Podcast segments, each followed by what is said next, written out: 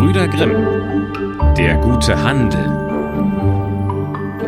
Es war einmal ein Bauer, der hatte seine Kuh auf den Markt getrieben und für sieben Taler verkauft. Und als er auf dem Heimweg war, musste er an einem Teich vorbei. Und da hörte er schon von weitem, wie die Frösche riefen. Akt, Akt, Akt, Akt. Ja, sprach er für sich, die schreien's jetzt auch schon ins Feld hinein. Sieben sind's, die ich bekommen hab, keine acht. Und als er zu dem Wasser herankam, da rief er zu ihnen, Dumme Viecher, das seid ihr. Sieben Taler sind's und keine acht. Aber die Frösche blieben bei ihrem Akt, Akt, Akt. Na, wenn ihr es nicht glauben wollt, dann kann ich's euch auch vorzählen, sagte er und holte das Geld aus der Tasche und zählte die sieben Taler ab. Immer 24 Groschen auf einmal. Aber die Frösche kümmerten sich nicht um seine Rechnung und riefen erneut Ak, Ak, Ak, Ak. Ach, rief der Bauer ganz bös. Ihr wollt's also besser wissen als ich? Hm? Na wartet, dann zählt's doch selbst. Und warf ihn das Geld ins Wasser hinterher und wollte warten, bis die Frösche fertig wären und ihm das Geld wiederbrächten. Aber die Frösche beharrten auf ihre Meinung und schrien immerfort Ak, Ak, Ak und warfen auch nicht das Geld wieder zurück. Es dauerte noch eine gute Weile, bis der Abend anbrach und der Bauer nach Hause musste. Da schimpfte er mit den Fröschen und rief Ihr Wasserpatscher, ihr Dickköpfe, ihr Glotzaugen, ein großes Maul habt ihr und könnt schreien, so dass einem die Ohren wehtun. Aber sieben Taler, die könnt ihr nicht zählen? Meint ihr, ich will jetzt hier stehen und warten, bis ihr fertig seid? Damit ging er fort. Und die Frösche riefen immer noch. Ak, ak, ak hinter ihm her, so dass er ganz sauer zu Hause ankam. Einige Zeit später kaufte der Bauer wieder eine Kuh. Die schlachtete er, und er machte die Rechnung, dass wenn er das Fleisch gut verkaufen kann, dann könnte er so viel verdienen, wie zwei Kühe auf einmal wert wären, und das Fell, das würde er obendrauf noch behalten können. Und als er nun mit dem Fleisch zu der Stadt kam, da war vor dem Tor ein ganzes Rudel Hunde zusammengelaufen, und ganz vorne stand ein großer Windhund. Der sprang um das Fleisch drumherum, schnupperte und bellte Was, was, was, was? Und als er gar nicht aufhören wollte, da sprach der Bauer zu ihm Ja, ja, ich merk doch wohl, was du sagst, was, was, weil du was von dem Fleisch haben willst. Da wär ich doch schön blöd, wenn ich dir was davon geben würde. Der Hund aber antwortete nichts anderes als Was, was, was, was? Willst du's auch nicht wegfressen und für deine Kameraden gut dastehen? Was, was? sprach der Hund. Na gut, wenn du darauf bestehst, dann will ich's dir lassen. Ich kenn dich wohl und weiß, bei wem du dienst. Aber das sage ich dir, in drei Tagen muss ich mein Geld haben, sonst geht's dir schlimm. Du kannst es mir einfach hierher rausbringen. Darauf lud er das Fleisch ab und kehrte wieder um. Die Hunde machten sich darüber her und bellten laut Was, was, was, was? Der Bauer, der es von weitem noch hörte, sprach zu sich Horch, jetzt verlangen sie alle was, aber der Große, der muss es mir bezahlen. Als drei Tage herum waren, da dachte der Bauer, heute Abend hast du dein Geld in der Tasche, und war ganz vergnügt. Aber es wollte niemand kommen und ihn auszahlen. Auf niemanden kann man sich verlassen, sprach er, und endlich riss ihm der Geduldsfaden, so dass er in die Stadt zu dem Fleischer ging und sein Geld forderte. Der Fleischer meinte, es wäre ein Spaß, aber der Bauer sagte, Spaß beiseite. Ich will mein Geld. Hat der große Hund euch nicht die geschlachtete Kuh von vor drei Tagen heimgebracht? Da wurde der Fleischer zornig, griff nach einem Besenstiel und jagte ihn hinaus. Warte, sprach der Bauer, es gibt doch noch Gerechtigkeit auf der Welt, und ging in das königliche Schloss und bat darum, vorsprechen zu dürfen. Er wurde vor den König geführt, der saß da mit seiner Tochter und fragte, was ihm für ein Leid widerfahren wäre. Ach, sagte er, die Frösche und die Hunde, die haben mir mein Fleisch genommen, und der Metzger hat mich dafür mit dem Stock bezahlt. Und erzählte in allen Details, wie es ihm zugegangen war. Darüber fing die Königstochter so laut an zu lachen, dass der König zu ihm sprach Recht kann ich dir hier nicht geben, aber du sollst meine Tochter zur Frau haben. Ihr ganzes Leben hat sie noch nicht so laut gelacht, wie gerade eben über dich. Und ich hab sie dem Mann versprochen, der sie zum Lachen brächte. Du kannst Gott für dein Glück danken. Oh, antwortete der Bauer, ich will sie doch gar nicht.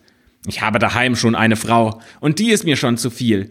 Und wenn ich nach Hause komme, so wäre es mir nicht anders, als ob in jeder Ecke eine stünde. Da wurde der König zornig und sagte, Du bist ein Grobian. Ach, Herr König, antwortete der Bauer, was könnt ihr von einem Ochsen anderes erwarten als Rindfleisch? Warte, erwiderte der König, du sollst einen anderen Lohn haben. Jetzt pack dich fort. Aber in drei Tagen komm wieder, da sollen dir fünfhundert vollgemacht werden.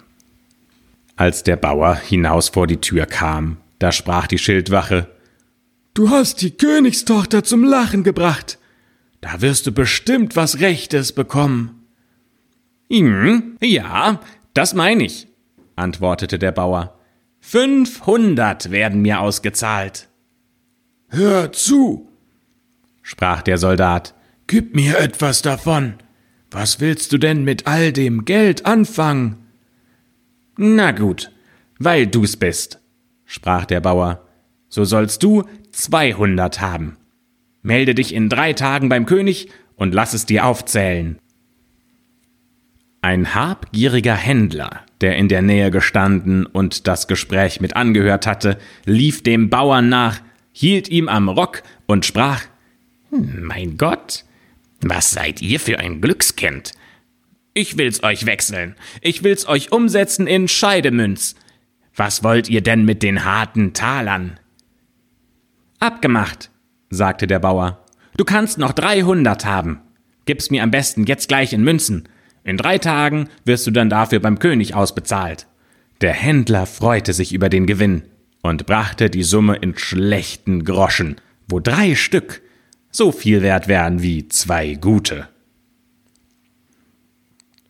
Als die drei Tage abgelaufen waren, ging der Bauer wie befohlen vor den König. Zieht ihm den Rock aus, sprach dieser. Er soll seine fünfhundert haben. Ach, sagte der Bauer, sie gehören mir nicht mehr.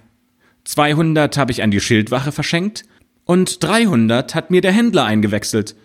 Mir gehört gar nichts mehr. Und in diesem Moment kamen der Soldat und der Kaufmann hinein und verlangten ihren Teil, den sie den Bauern abgenommen hatten, und sie erhielten ihre Schläge richtig angemessen. Der Soldat ertrug's geduldig, und er wusste schon, wie's schmeckte. Der Händler aber schrie jämmerlich Auwei, sind das die harten Taler? Der König musste über den Bauern lachen. Und da aller Zorn verschwunden war, sprach er Weil du deinen Lohn schon verloren hast, bevor er dir zuteil wurde, so will ich dir einen Ersatz geben.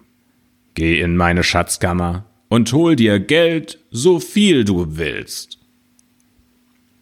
Der Bauer ließ sich das nicht zweimal sagen und füllte in seine weiten Taschen, was nur hineinging.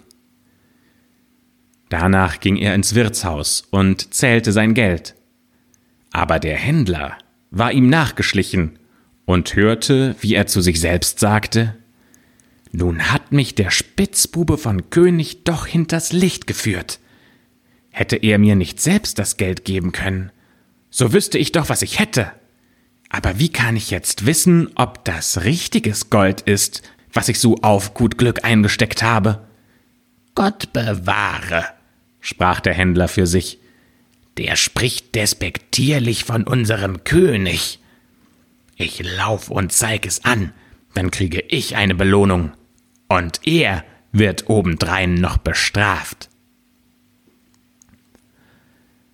Als der König hörte, wie der Bauer geredet hatte, geriet er in Zorn und befahl dem Händler zu gehen und den Sünder herbeizuholen.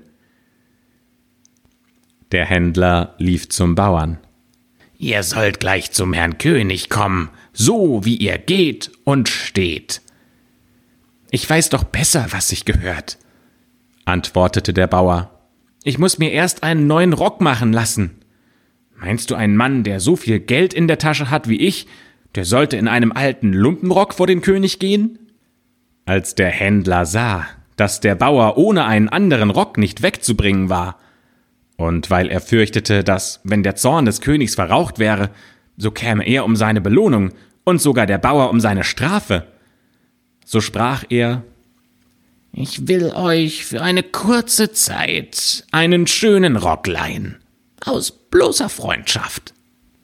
Was tut der Mensch nicht alles aus reiner Liebe? Dem Bauer gefiel das, zog den Rock vom Händler an und ging mit ihm fort. Der König hielt dem Bauer diese bösen Reden vor, die der Händler vorgebracht hatte. Ach, sprach der Bauer, was ein Händler sagt, das ist immer gelogen, denn dem geht kein wahres Wort aus dem Munde. Am Ende behauptet der Kerl sogar noch, ich hätte seinen Rock an. Was soll das?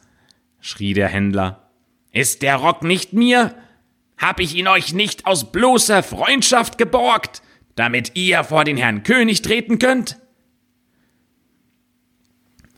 Und wie der König das hörte, so sprach er, einen hat der Händler ganz bestimmt betrogen. Entweder mich oder den Bauern. Und ließ ihm noch etwas in harten Talern nachzahlen. Der Bauer aber ging in dem guten Rock und mit dem guten Geld in der Tasche nach Hause und sprach Diesmal hab ich gewonnen.